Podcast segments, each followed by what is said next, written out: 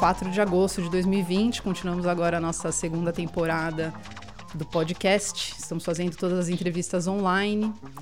É, nessa segunda temporada, a gente já falou com a Alessa, que falou sobre participação das mulheres no mercado musical, carnaval de rua, políticas públicas culturais. Conversamos com o violonista João Luiz, que explicou como foram feitos seis dos 17 discos que ele gravou, além de falar sobre a Escola Brasileira de Duo de Violões. Também falamos com João Camareiro, conversou sobre sonoridade, violão solo e de acompanhamento. Com Juliana Abramovai também, mas essa entrevista ainda vai ao ar, acho que em duas semanas, talvez. E ele conversou sobre música turca e do Mediterrâneo. E hoje a gente tem uma convidada muito especial, de quem nós somos muito fãs. Quem é ela? Talita Takeda. É a incrível Na Ozete. Na, a gente vai começar falando sobre os seus discos. É, você já tem 12 discos gravados, fora os seis com rumo, né? E para cada disco, você teve uma ideia ou uma concepção prévia para produzir cada um, ideias de sonoridade ou de caminhos que os arranjos poderiam tomar, de linguagem, ou isso foi acontecendo ao longo da produção, também muito em função da participação dos produtores com quem você escolheu trabalhar? Bom, primeiro eu gostaria de agradecer o convite, Tami, Talita, um prazer falar com vocês aqui. Vamos à, à resposta. Olha, para cada é realmente assim, para cada cada disco é, um, é uma, uma história diferente, é um momento diferente, né? e uma ideia diferente. Uh, começando assim lá pelo primeiro disco, meu primeiro disco solo, né, que, que, eu, que foi lançado em 1988, eu vinha fazendo uma série de, de experimentações assim em shows e principalmente com o Dante Osetti, né, que é meu irmão. Eu trabalhava com o Rumo até então então, eu, profissionalmente, eu, apesar do Dante ser meu irmão, mas profissionalmente eu nunca tinha trabalhado com ele. E, um, e aí, lá para 90, 85, 86, nós começamos, eu, eu, eu, eu chamei ele para para começarmos a pensar num, numa, numa ideia de carreira solo, né? Então, a gente trabalhava muito com, assim, releituras de canções muito conhecidas, né? Foi dali que nasceu, nasceu a versão de Sua Estupidez, de Eu Como Te Amo, eh, que eu acabei gravando no meu primeiro disco. E aí, e, e eu vinha também, assim, nessa, nessas, assim, nessa trajetória solo, né, que era paralela ao rumo, porque eu ainda estava no rumo, também é, interagindo com outros artistas também, né, interagindo muito com Itamar Assunção, com, com, com Bocato, que é metalurgia, e tocava com o Itamar também, né? Aí eu conheci o Zé Miguel Wisnik, comecei a cantar suas canções também em shows. Então, o primeiro disco foi resultado de uma série de, de, de, de vivências né, daquele momento. Uh, então entraram né as canções eh, as canções que eu que eu as releituras que eu fazia com o Dante mas aí ele incrementou os arranjos para outros instrumentos também usou cordas usou metais né e eu chamei o Rumo para gravar o, o no Rancho Fundo convidei o Itamar e a banda Isca para tocar numa das faixas e o Zé Miguel Wisnik em quatro outras faixas né então foi ali é uma, é uma reunião mesmo de, de, de muitas coisas que, que, que, que eram importantes para mim naquele momento. É um é retrato de uma época, né? De uma época no, meu, no, no momento meu ali.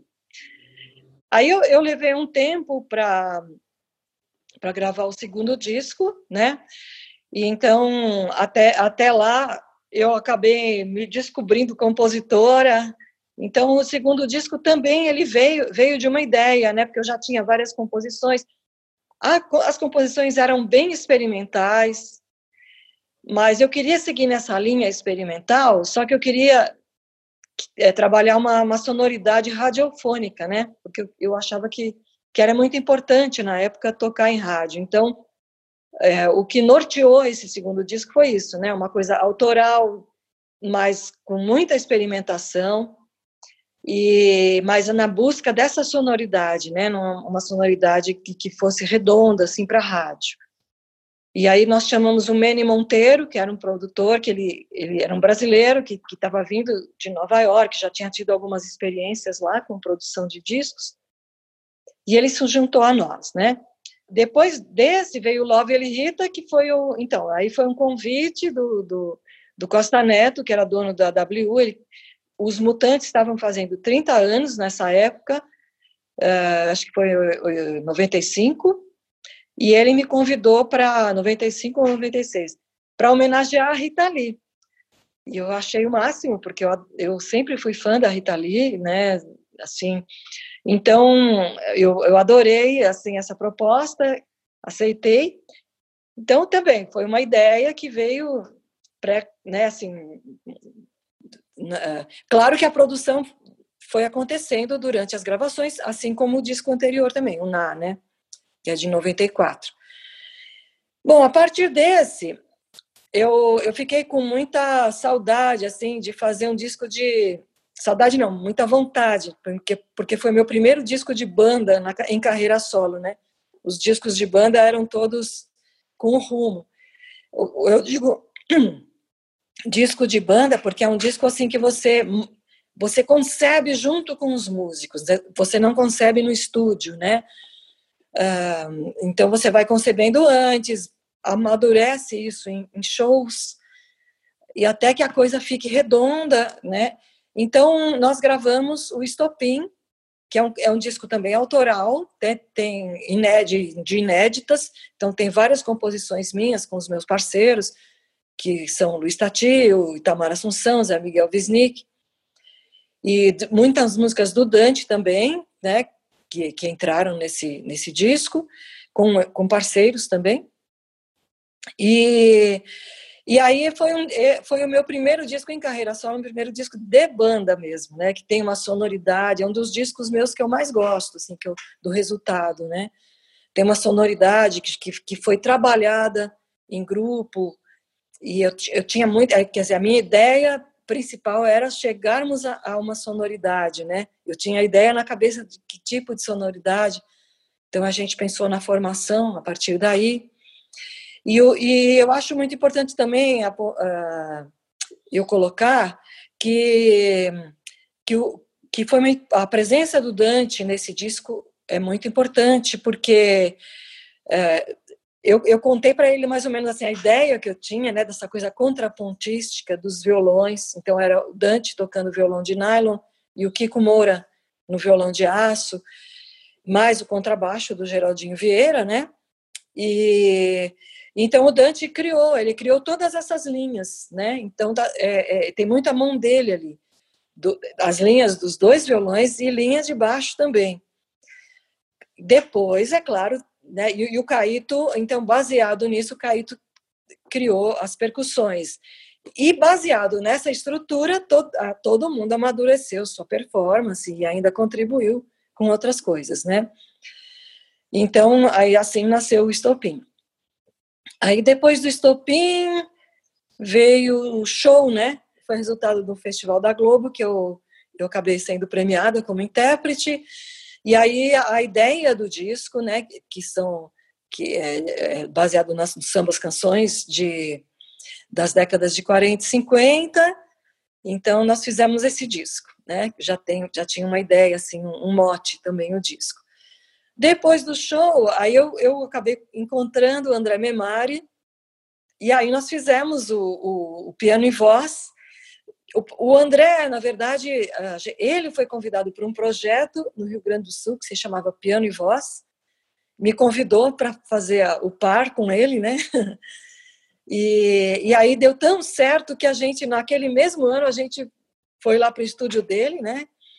E gravamos o, o disco, Piano e Voz.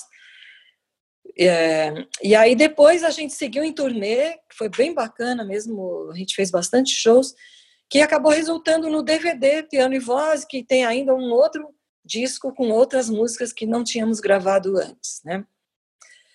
Bom, depois disso veio o, o, o Balangandãs, que é um trabalho temático também, assim, sobre as canções gravadas por Carmen Miranda. E aí, aí sim eu montei novamente um disco, de, foi, foi feito um disco de banda que foi amadurecido em, em shows, vários shows, para depois gravarmos o disco, né? Então esse disco também tem uma sonoridade e os discos que eu gravei posteriormente foram mais dois discos que eu gravei com banda, tiveram essa mesma mesma ideia, sempre partiam de uma ideia de sonoridade, daí eu começava a fazer as composições, né? Então foi o meu quintal e depois o, o embalar lançado em 2013. Aí os, os mais recentes, o Naizé com Zé Miguel Wisnik, que é um disco que a gente celebra 30 anos, né, de, que a gente de parcerias. E, e aí o, o, o Tiago França, que é um disco foi quando eu encontrei os meninos do, do Passo Torto, maravilhosos do Passo Torto, né? Foi aquela aquela paixão assim e, e aí e aí a gente acabou se unindo para fazer esse disco. Muito legal. É, Na, é, eu quero falar um pouco então do, do, dos discos, né, com o Memari. Vocês gravaram Tom, Chico, Milton, Caetano, até Manuel de Falha, que é um repertório que não é muito recorrente nos seus discos. Então a gente queria saber como que aconteceu essa escolha do, do repertório, como foi criar esses arranjos. Conta pra gente. Olha, foi de uma forma muito natural, muito orgânica, né? A gente, a gente notou, assim, no primeiro encontro que tivemos, para falar de repertório, para falar do que seria esse show, né? A gente já sentiu, assim, que tinha uma, uma afinidade muito grande, né? Porque eu pensei, assim, eu comecei a pensar em, em canções que dava, que, que, que, que tinham, assim, uma, uma matéria-prima que favoreciam esse encontro de piano e voz, principalmente sendo o André Memari, né? É, então eu, eu, eu, lembrei de algumas canções, né? Por exemplo, tem o Ciúme do Caetano, eu acho que fui eu que sugeri algumas do, do Tom Jobim. Eu logo pensei em Caetano, Tom Jobim, Chico Buarque, né? E, e Beatles, né? A gente falou também o Because. E o André também foi ele foi complementando essa, essa lista. Tudo que ele, que ele, que ele diz, ah, os povos, né? Ele também sugeriu, do, do, do Milton e do Márcio Borges. É, tudo que ele sugeria eu, eu achava maravilhoso e eu acho que ele também aceitava muito bem o que eu, o que eu sugeri, né? E aí nós fizemos um, um, um então um, um segundo encontro que já foi um ensaio na casa dele que era o estúdio, né, na casa dele. E aí o André, ele já tem, então como ele já tem o estúdio lá, nós gravamos esse primeiro ensaio, né, primeiro encontro, assim, para ver o que, que ia dar. E aí ele me, me, me, copiou um CD que eu vinha ouvindo na volta para casa. E aí eu, eu ouvi aquilo ali, eu falei, gente, mas isso está muito é, tá, tá muito assim já maduro, né, para um primeiro encontro, né? Já tem uma história aí forte. Aí já no segundo encontro eu, eu, eu coloquei isso para o André, né? Falei, André, pô, tô achando demais isso. A gente podia pensar mesmo em fazer um registro, né, disso. E ele, ele também, ele concordou, tal. Aí aí a gente fez o show, né, no Rio Grande do Sul, e aí a gente já estava com essa ideia de gravar o disco.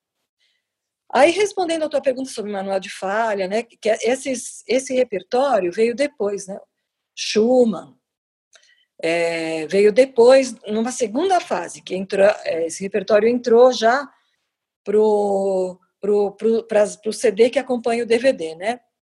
Porque a gente fez, em 2005 e 2006, a gente fez uma turnê muito grande pelo Brasil, muitos shows, né? E nessa, nessas viagens foram surgindo novas ideias, né? Inclusive ideias do, de, de, de, explorar o universo da, da, da canção em, na sua totalidade, né? Então pegar algumas canções mesmo de é, de, bom, como eu falei, né, Manuel de Falha. Ao mesmo tempo, tem uma, uma uma música, acho que ela é colombiana, que é a copla de ordenha, né? Que é uma música tradicional, folclórica. É, ela casa muito bem, né? Com, com, com, a, com as, as versões, né? As composições do Manuel de Falha. E nessa altura, o Arthur Nestrovski também nos mandou essas versões para o português, né? Versões né, de Schumann. Então a gente a gente colocou essas essas novidades aí no repertório. Eu achei muito legal, porque é, já era uma coisa que vinha do seu repertório, né? Você já tinha gravado uma área da Carmen, é, do Bizet, então existe esse deslocamento da, da música erudita para o seu repertório, mas acho que tem a ver com isso que você falou, né? Da totalidade da canção e trabalhar isso de uma forma camerística mesmo, né? Porque eu sempre fico imaginando assim, a gente conhece essas coisas que são clássicos, né? É, que atravessam o tempo, décadas e e, e, mas eu fico sempre pensando assim no frescor da, do momento da composição, né? Então, que, naquele contexto, né? E, e tento trazer isso para os dias atuais, né? Um compositor, um cancionista, né? Por excelência, compondo, né? Um Tom Jobim, um Chico Buarque, né? É, para mim, eu não vejo diferença nenhuma, assim. São momentos diferentes, né? Mas a riqueza da, da, da, da construção né, da canção tá, é uma coisa muito similar, né? Exato. E sobre o, o Balangandãs e o Meu Quintal, e o Embalar também, né? Tem uma sonoridade, tem uma unidade sonora, né? Uma, uma sonoridade muito parecida, apesar deles terem temas diferentes. A banda é a mesma, os músicos são os mesmos, ou talvez até o produtor.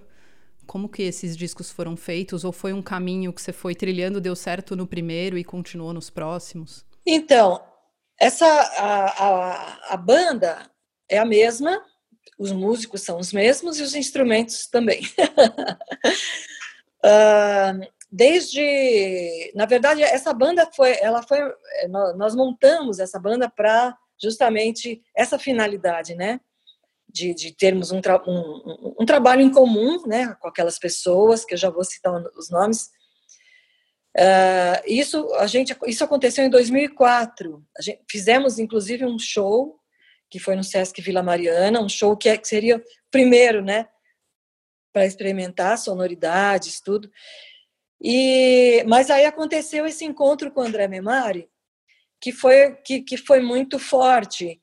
E, e na verdade, às vezes você, os acontecimentos te levam, né? Acabam te levando para outros outros lugares, assim. Então, é, eu tive, foi um, um, um, espaço de, de quase três anos, né? Só trabalhando com o Memari. Quando a gente já tinha cumprido esse ciclo, então eu, eu, eu eu montei esse projeto da, do Balangandãs, que nem se chamava Balangandãs na época, né? Era um projeto tocando Carmen Miranda, né? Que era um projeto, é, uma ideia antiga que eu tinha. E daí eu chamei os mesmos, a mesma banda, né? Porque eu falei, ah, vamos continuar aquele, aquele processo. E eu achei que tinha tudo a ver fazer com eles.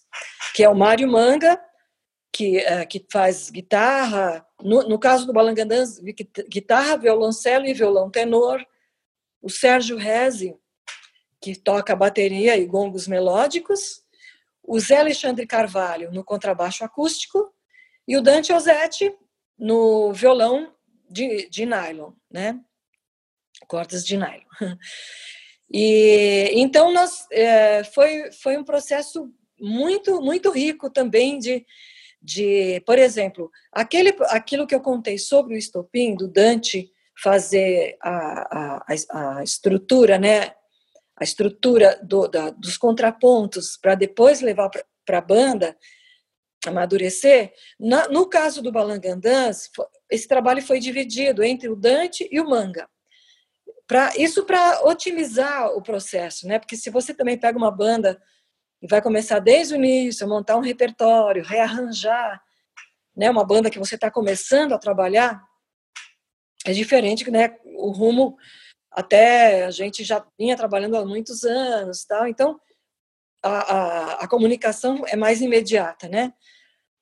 Mas aí, então, esse trabalho foi dividido entre o Dante e o Manga, eles pegaram um número de canções, cada um, e, e aí, então, eles fizeram essa estrutura, e aí levaram para a banda. Daí, lá nos ensaios, a partir das estruturas iniciais, a gente, aqueles arranjos já viraram, amadureceram, né, na mão de todo mundo, porque aí vem o Zé Alexandre, dá outras ideias, o Sérgio Rez, mas aí já tinha uma matriz, assim, da onde partir, né?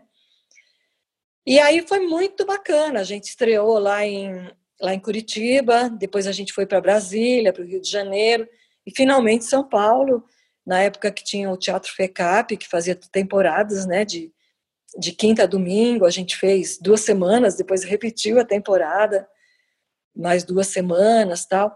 Então foi e depois a gente fez outros outros lugares também, né? Fez o Auditório Ibirapuera, o Sesc. Enfim, o, aí o trabalho estava bem amadurecido e nós fomos para o estúdio e gravamos. Tivemos um parceiro super importante, que é o Alberto Ranelucci, que gravou e mixou o disco né? Muito, foi muito bacana. E, e aí esses discos, assim, que eu fiz posteriormente com a, com a banda, então, com essa banda, né? Porque, eh, eh, assim, é uma, é uma banda que eu, que eu pretendo levar adiante, a gente se deu super bem, né? Então, toda vez que eu penso assim num disco ou num show autoral, um novo projeto, é com eles que eu que eu que eu, que eu, que eu gostaria de trabalhar, né? E para cada disco, na verdade, uh, apesar de serem os mesmos instrumentos, os mesmos músicos, eu acho que cada disco ele tem uma, um, uma cor diferente, né? O meu quintal tem uma, uma, um tipo de, de, de tratamento. Depois no, no embalar veio, eu acho que veio uma sonoridade mais quente, né? A gente buscou isso, uma coisa mais rock anos 70, assim. Não que seja, eu não tem nenhum rock explícito ali, mas aquela coisa da sonoridade, né? De uma sonoridade mais quente. Então, então é, é, o processo é, é, esse, né? Um trabalho de, de banda mesmo. É, na, agora a gente pode falar um pouco sobre o seu trabalho de composição. É, se não me engano, já no seu segundo disco, você já aparece como compositora. Você tem parcerias com o Visnik, com o Luiz Tati, com o Itamar. É, depois você voltou com as composições também no meu quintal, com Alice Ruiz, com Nestrovski, a Zélia Duncan. Explica como funcionam essas parcerias, como que você escolhe os seus parceiros, como que você direciona essa criação. Eu, bom, eu faço, eu nunca faço as letras, né? Por isso que eu tenho tantos parceiros. é, eu faço sempre as, as melodias, né? As músicas, as melodias já vem com mais ou menos uma ideia de levada, de arranjo, assim, né? Eu, eu, eu, eu, eu, eu componho muito pensando já na, na já numa pré-concepção de arranjo, né? De, de como, de como e de sonoridade, né? É... Daí eu, quando começo a compor, eu já, na verdade, eu já tenho na cabeça para quem que eu vou é, mandar a, a, a música, né? para que faça a letra. É sempre assim, né? Então, é, no meu primeiro disco, as, eu, eu, não, eu não era compositora até então, né? E, e, na verdade, as canções elas começaram num processo, como eu já falei, um processo muito experimental, porque tem tudo a ver com um trabalho de dança que eu fazia na época, meu professor era o Denilton Gomes, e, e, ele, e ele trabalhava muito em improvisação na, de dan na dança, né? E, e, é um cara muito criativo. E eu escutava muito música instrumental. Foi um, um momento, assim, no 92, 93, por aí, que eu praticamente vivia o mundo da música instru instrumental, né? Ouvia direto e, e ia para shows de, de, de, de instrumentistas. Então eu ficava muito ali ligada nos improvisos. Um, e, e, aí fazia essa, esse trabalho que eu estava vivendo muito, né? Essa, essa, história de dança tal. E daí, ao mesmo tempo, eu estava é, estudando harmonia, estudando piano, né? Com o Ricardo Brem. Então foi tudo, tudo no mesmo período, assim, uma coisa alimentando a outra dentro de mim. E aí eu comecei a, a, a compor, assim, como se fossem trilhas, na verdade, né? Eu não pensava em canção. Pensava mais na coisa instrumental, trilhas, ideias. Se você observar minhas composições do disco na, né, elas elas não têm um perfil muito cancionista assim, né? Elas têm uma, uma coisa mais mesmo acho que de trilha, né? Daí eu, eu comecei a fazer umas experiências. Eu tenho uma amiga que é artista plástica, que é a Edith Derdick. Fiz uma viagem com ela onde eu, eu te levei meu teclado e eu ficava ali fazendo essas experiências. E aí a gente fez uma, as primeiras parcerias, porque ela escreve muito bem, mas de brincadeira, né? E aí de volta para São Paulo, ela me estimulou tanto assim que eu, eu peguei algumas dessas brincadeiras e aí mandei, mandei para o Itamar, mandei para o Luiz Tati, para eles foram os primeiros, né? E aí eles, eles me devolveram, assim, foram super queridos, né? Porque eu nem me considerava compositora, aquilo era uma brincadeira. E aí o, eles fizeram as letras, né? Da, então, algumas delas estão, no disco, né? Inspiração, lá vai a Nana nave para lá, Aquela Só Comigo é uma música que eu fiz, eu comecei a música e depois o Dante desenvolveu, tanto que ela tem uma harmonia super trabalhada, né? E aí depois o, o Itamar fez uma letra e com Tati, né? Eu fiz o, o Atração Fatal, Tempo Escondido, né? Tempo Escondido, nossa, é um super experimental assim, né? Aí o, o, o que aconteceu foi que o Dante, ouvindo esse repertório, essas brincadeiras, ele, ele falou: Poxa, isso é repertório já para um disco, né?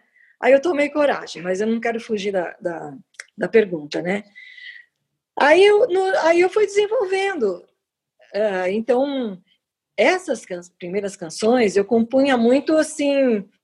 É, eu tinha uma workstation, né, na época, então eu conseguia abrir canais, então eu fazia a linha de baixo, fazia um, uma linha, porque eu não sou mais instrumentista, né? Então eu fazia, as ideias estavam aqui, né? Na cabeça. Então eu fazia as linhas e ia gravando em vários, várias, vários canais, né? Aí, aí depois veio onde tem composição, estopim, né? Estopim já, já, já vem de uma, eu acho que de um processo de um amadurecimento maior como cancionista, né? No, no meu caso, então eu já fiz assim umas composições menos experimentais, mais com uma cara mais de canção. E aí sim, eu sempre compunha mandando pro é, é, compunha pensando em, em, quem ia fazer a letra, né? E fazer o contrário, é, pegar uma letra que já está pronta e musicar ela. Então aconteceu, por exemplo, o Itamar foi o primeiro a, a fazer isso, né? Porque o Itamar ela, ele, ele era compulsivo assim na criação né? Então, quando eu mandava para ele uma, uma melodia, ele já se empolgava e já, já ou ele me editava uma, uma outra letra pelo telefone, ou ele ia me fazer uma visita e, e, e já pegava o caderninho dele e me dava uma letra de presente, né? Então, é, eu lembro que na época do Estopim, eu, eu mandei para ele a melodia do Você Se Foi, e depois ele, ele, ele, ele, ele me, me deu a letra de Canto em Qualquer Canto e de Sanfoneiro Serelepes. E aí, essas duas que eu mencionei agora, eu fiz a, eu fiz a melodia depois, a partir da letra, né?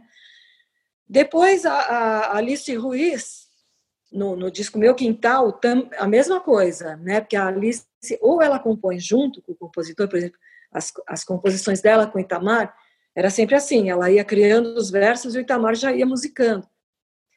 Eu, para mim, eu tenho muita dificuldade nesse processo, né? Eu preciso ter, estar, estar sozinha, me concentrar, ficar elaborando, sabe? Então, Alice, ela escreveu as letras primeiro e aí eu, eu musiquei depois. Na, a gente sempre pede para os nossos convidados para a gente escolhe uma faixa para tocar durante o programa. Então, de repente, queria que você falasse qual que você gostaria que a gente colocasse e se você puder falar um pouco sobre a música. Olha, tem uma tem uma, uma, uma canção que eu adoro a letra que o, o Luiz fez, o Tati, que se chama é, Toque de Reunir, está no meu disco Estopim. A gente quase não, to, não, não, tocou em show, eu, eu, acho que eu nunca cheguei a executar em show essa, essa canção. Ela está lá no disco, ficou meio esquecida, mas eu, eu gosto muito, excepcionalmente, da letra, né? porque é uma, é, uma, é uma canção que fala sobre a, a, a vida do músico, né? Assim, essa, é... e eu gosto muito, assim, né? Gosto muito de, de ser músico. gosto muito da minha vida de músico e, e, e, e tenho muita, muito orgulho assim da, do, dos meus colegas, né, de, de, ter esse convívio com outros músicos também. Então a música fala disso. E então eu, eu escolho essa.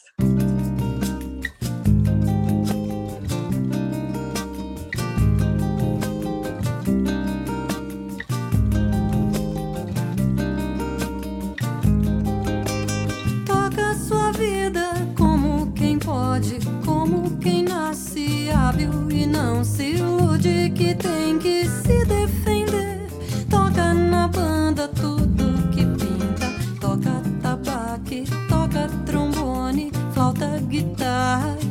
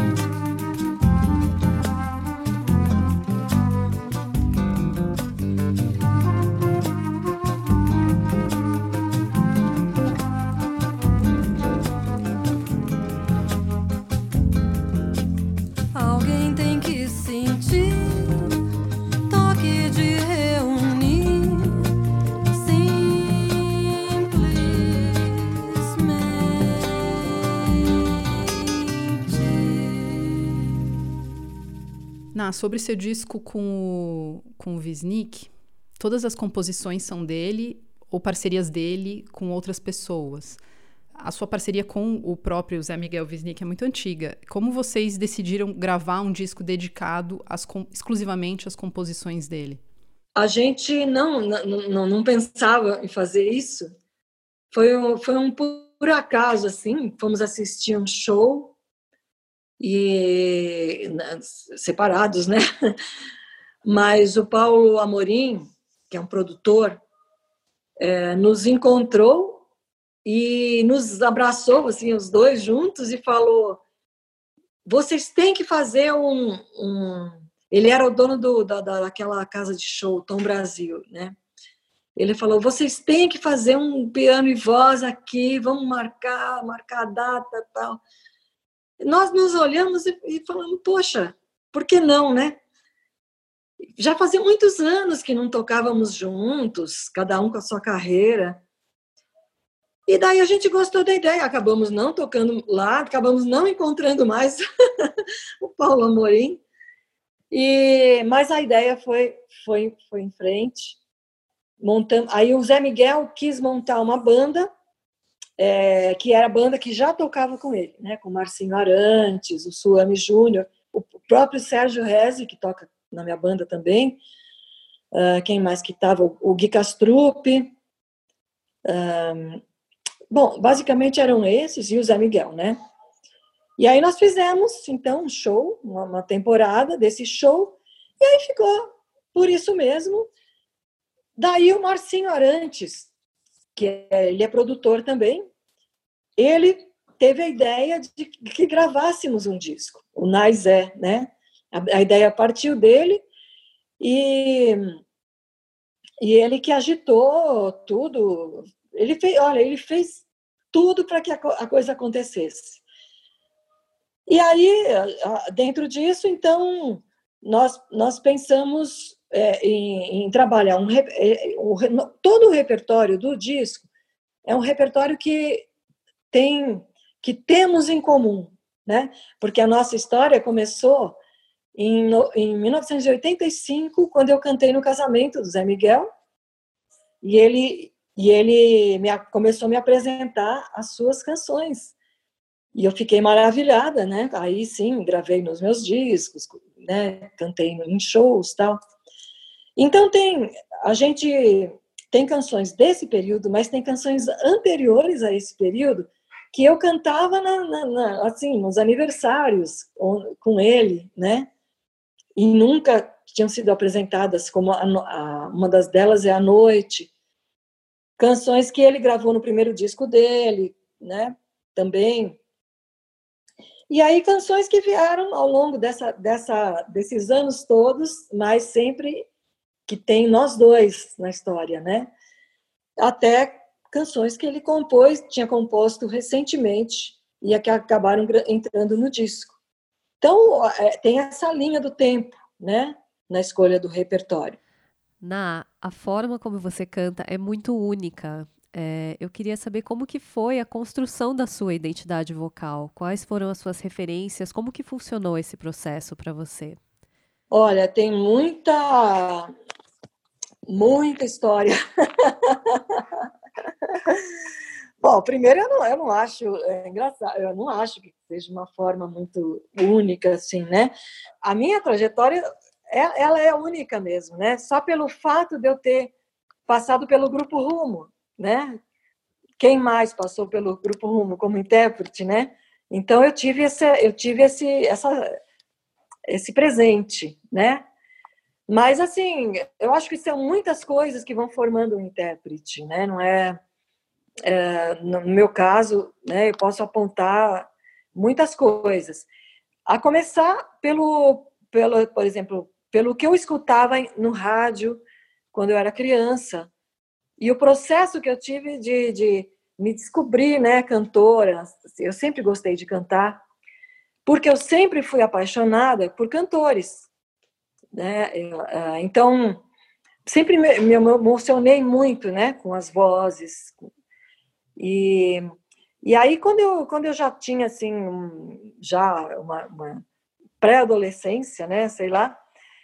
Aí surgiu na minha, surgiram grandes cantores na minha vida, né, que aí sim eu já, eu já tinha muito esse um foco, né, na, na coisa de, de, de, de ser cantora, né.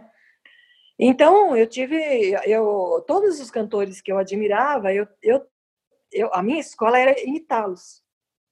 Então eu imitava Elis Regina, imitava Clara Nunes, imitava Gal Costa, imitava Maria Bethânia, né?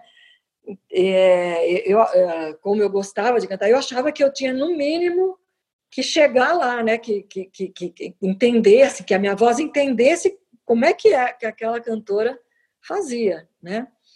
Então eu acho que essa foi minha, uma escola fantástica, assim, foi uma, uma grande escola para mim, né? Aí depois, quando finalmente eu entrei no, no grupo Rumo, aí foi a, foi a outra escola, né? Que, que é mais, foi uma escola que era do canto falado, né? Eu, eu foi assim para mim foi muito importante porque é, era eram eram canções baseadas na melodia existente na fala. Então é uma canção muito é, nos detalhes, né? Assim, uma melodia é, é no detalhe da melodia, das inflexões. Então você, a tua voz, ela, ela se expressa através, né, a partir dessas inflexões, mas que tem no, notas precisas, que, que estão dentro de uma harmonia, né, numa harmonia que é tocada por algum instrumento. E eu, isso, isso foi fundamental, assim, porque me levou para um outro lugar, uma outra concepção, né, do, do, do cantar, né? que vai nos detalhes. E paralelo a esse processo, na mesma época, foi o, é, o Rumo tinha o, o, trabalho, que era o Rumo aos Antigos. Então, eu descobri nessa época né, o canto da Carmen Miranda, e é porque a gente escutava os discos antigos, né? E, e, aí, eu, e aí a Carmen Miranda me, me, me abriu muito o, ouvido também, né? Porque ela é de uma riqueza na, na, na interpretação. E, ao mesmo tempo, a Carmen ela tinha uma, uma, uma, uma, uma característica né, no seu timbre e tal que, que para mim era, é, é, se assimilava muito à minha característica também. Né? Então, é, para mim era, era fácil, para minha voz, era fácil entender aqueles caminhos. Né?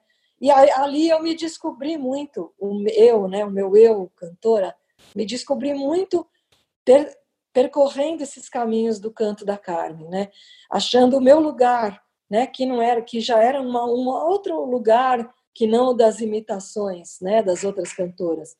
Eu fui me achando ali que era junto com o rumo, né. Daí paralelo a isso, uma outra escola muito importante que foi o canto lírico quando eu entrei no rumo, eu, eu também resolvi me, me, aprimorar tecnicamente, né?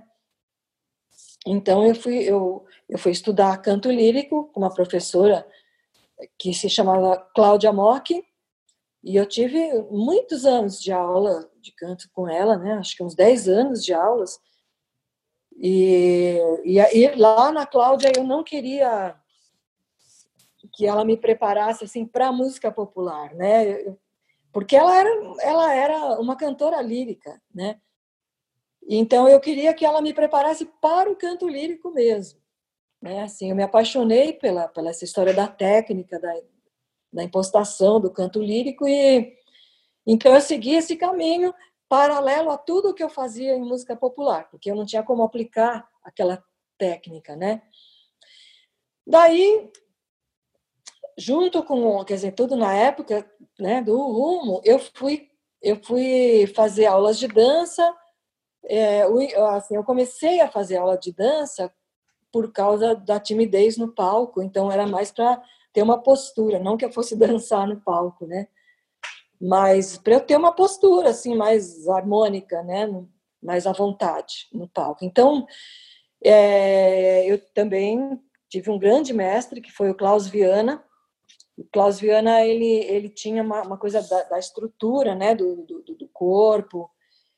E aí, a, a, muito da minha técnica vocal se desenvolveu a partir do trabalho do Klaus, né, do Klaus Viana, assim, pensando em técnica, né, é, de entender mesmo o corpo como um instrumento musical, né, é, fisicamente, entender a voz no corpo, corpo inteiro, né, como um dançarino da voz, né, e isso, isso para mim é fundamental, assim, isso acho que é uma coisa que que, que, que é, é muito muito importante para mim, né? Assim, eu acho que é base do meu canto. Depois do Klaus, eu nunca mais deixei de, de ter mestres uh, dançarinos, né? Eu nunca mais deixei de dançar, como eu já expliquei. Eu, depois eu, um, um, mestre que foi muito importante foi o Denilton Gomes, que já era, ele, o trabalho dele não era técnico, era mais de performance mesmo, expressivo, mas aí me desenvolveu outras coisas, né, de expressividade da voz, sem falar da composição, né, que eu já falei, mas é uma coisa da, de uma expressividade mesmo no, no canto, né, que tem mais a ver com dança mesmo. Então, então são, são várias escolas, né? Só tem mais uma que eu quero falar, assim muito importante, porque eu, eu dei muitas aulas, né? Teve, eu, eu, teve na época do Rumo, principalmente, a gente, um grupo grande e tal, né? Então eu, eu sobrevivia dando aulas de canto, né? E, a, e o fato de você ensinar faz você se descobrir e, na verdade, não só se descobrir a si próprio, mas você, é, eu acho que é, ativa um tipo de sensibilidade de escuta, né?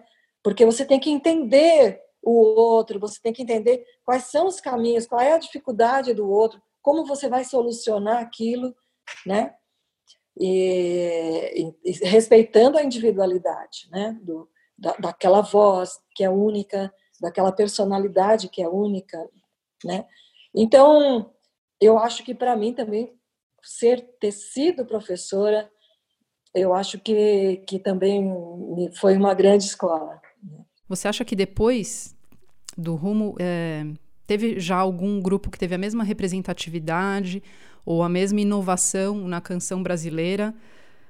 É, ou se hoje tem algum artista que traz coisas novas é, com uma relação tão forte com a palavra, é, assim como o Rumo fez? Bom, nessa na linha do Rumo, né? Eu acho como o Rumo fez, né?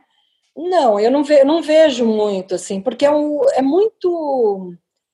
É, como é que fala? É muito singular, eu acho, o trabalho do Rumo, né? Então é difícil, eu acho que ter uma, ter uma linha que parta daí, né, sem, sem, sem que essa referência fique muito clara, assim. Então eu não vejo muito essa referência de forma clara em outros trabalhos que surgiram. O que eu, o que eu vejo, assim, por exemplo, tem o Filarmônica de Passarga, da, que é um grupo muito bacana, e eles é, se declaram, né, assim, é, como se fossem influenciados, né, pelo trabalho do Rumo. Eu vejo essa influência, né, mas assim, eu acho que a Filarmônica, Filarmônica de Passarga é uma outra, já é uma outra história. Eu acho que é uma outra, é outra matriz, sabe? Não é, não é Rumo, né? Agora, depois, é claro, você está falando assim nas gerações posteriores, né? Sim. Ah, tem muita coisa muito interessante, né? Assim, por exemplo, é, olha, eu, eu, eu, até acho que eu vou, vou cometer alguma alguma injustiça de, de, de, esquecer de mencionar alguns trabalhos importantes, porque tem muita coisa interessante, né? Chico Science, por exemplo, é, eu acho in, in, incrível, né? eu acho que tem a ver com, com essa linha, assim, da, da, muito a ver com a palavra, né?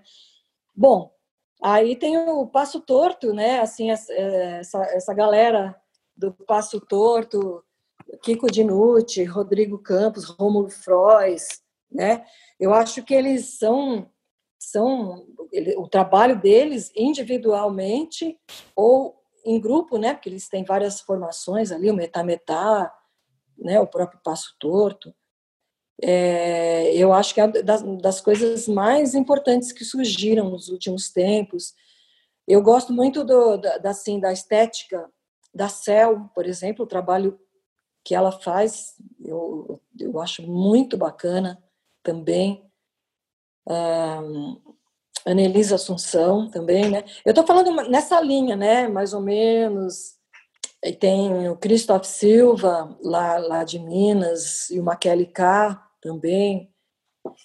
Mas eu, eu, tô, eu vou esquecer, depois eu, eu, sempre acontece isso, né? Depois eu acabo me lembrando, ah, esqueci de falar dessa pessoa tão importante, né? Mas, mas assim, trabalhos que, que, que eu acho que tem essa, mais ou menos, essa direção e que, que são muito fortes, né? Nesse sentido, de gerações posteriores, né? Ah, hoje, por exemplo, uma geração novíssima, né? Os amanticidas também tem bastante essa característica. Na agora com a quarentena, essa pandemia maluca, as suas redes sociais estão super movimentadas. Tem o material seu cantando a capela, super legal, com umas imagens lindas que eu imagino que seja perto da sua casa, né? E tem as, as colaborações que você está fazendo, parcerias com outros músicos, Ivan Vilela, sua família. Então eu queria saber como que está sendo esse momento da quarentena para você, como é fazer música nesse momento.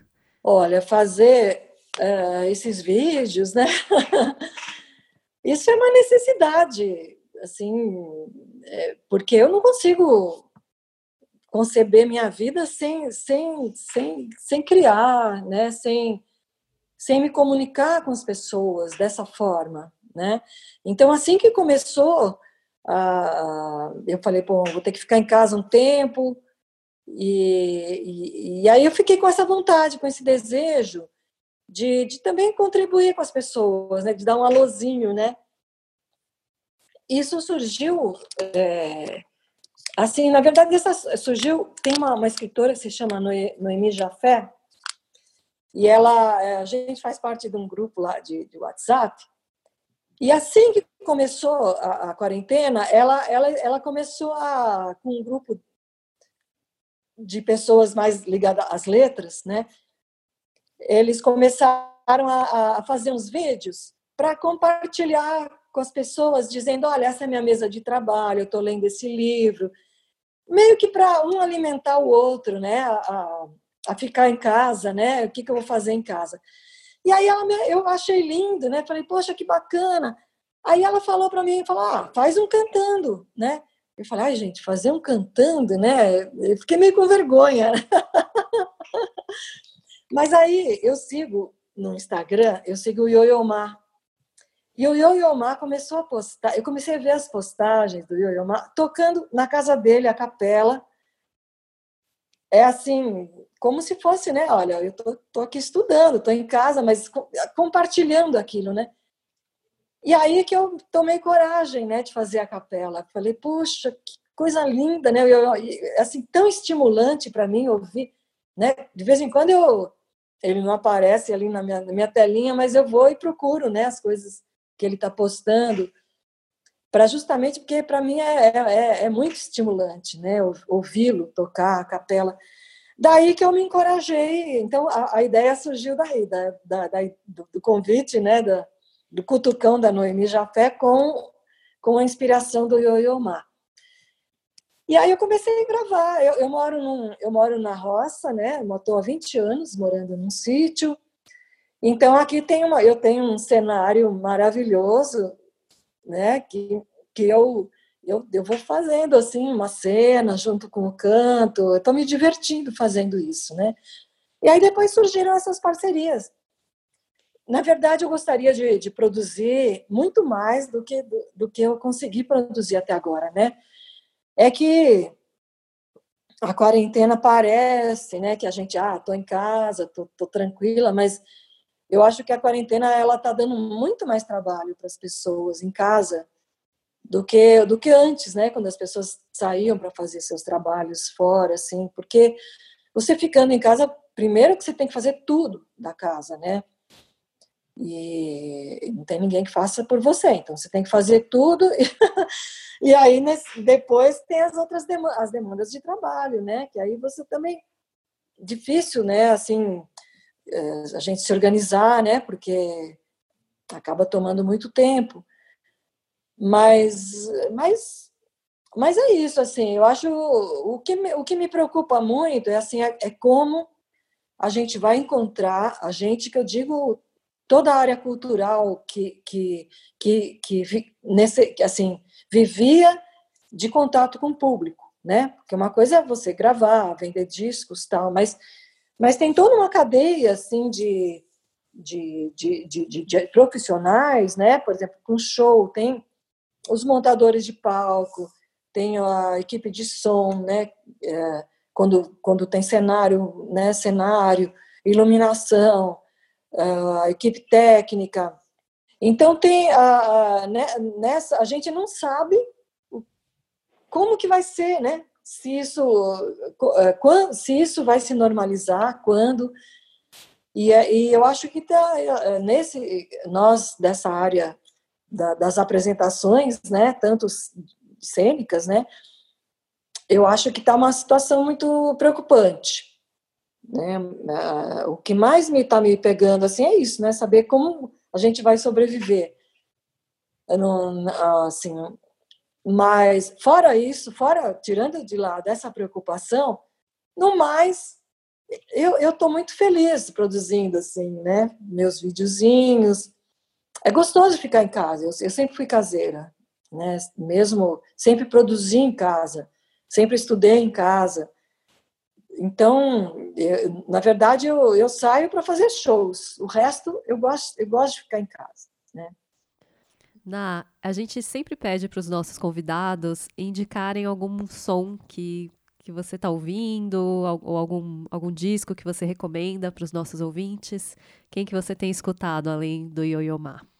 Tanta gente! Bom, eu posso recomendar, eu vou, é, é um disco, mas eu posso recomendar uma outra coisa também? Claro, o que você quiser.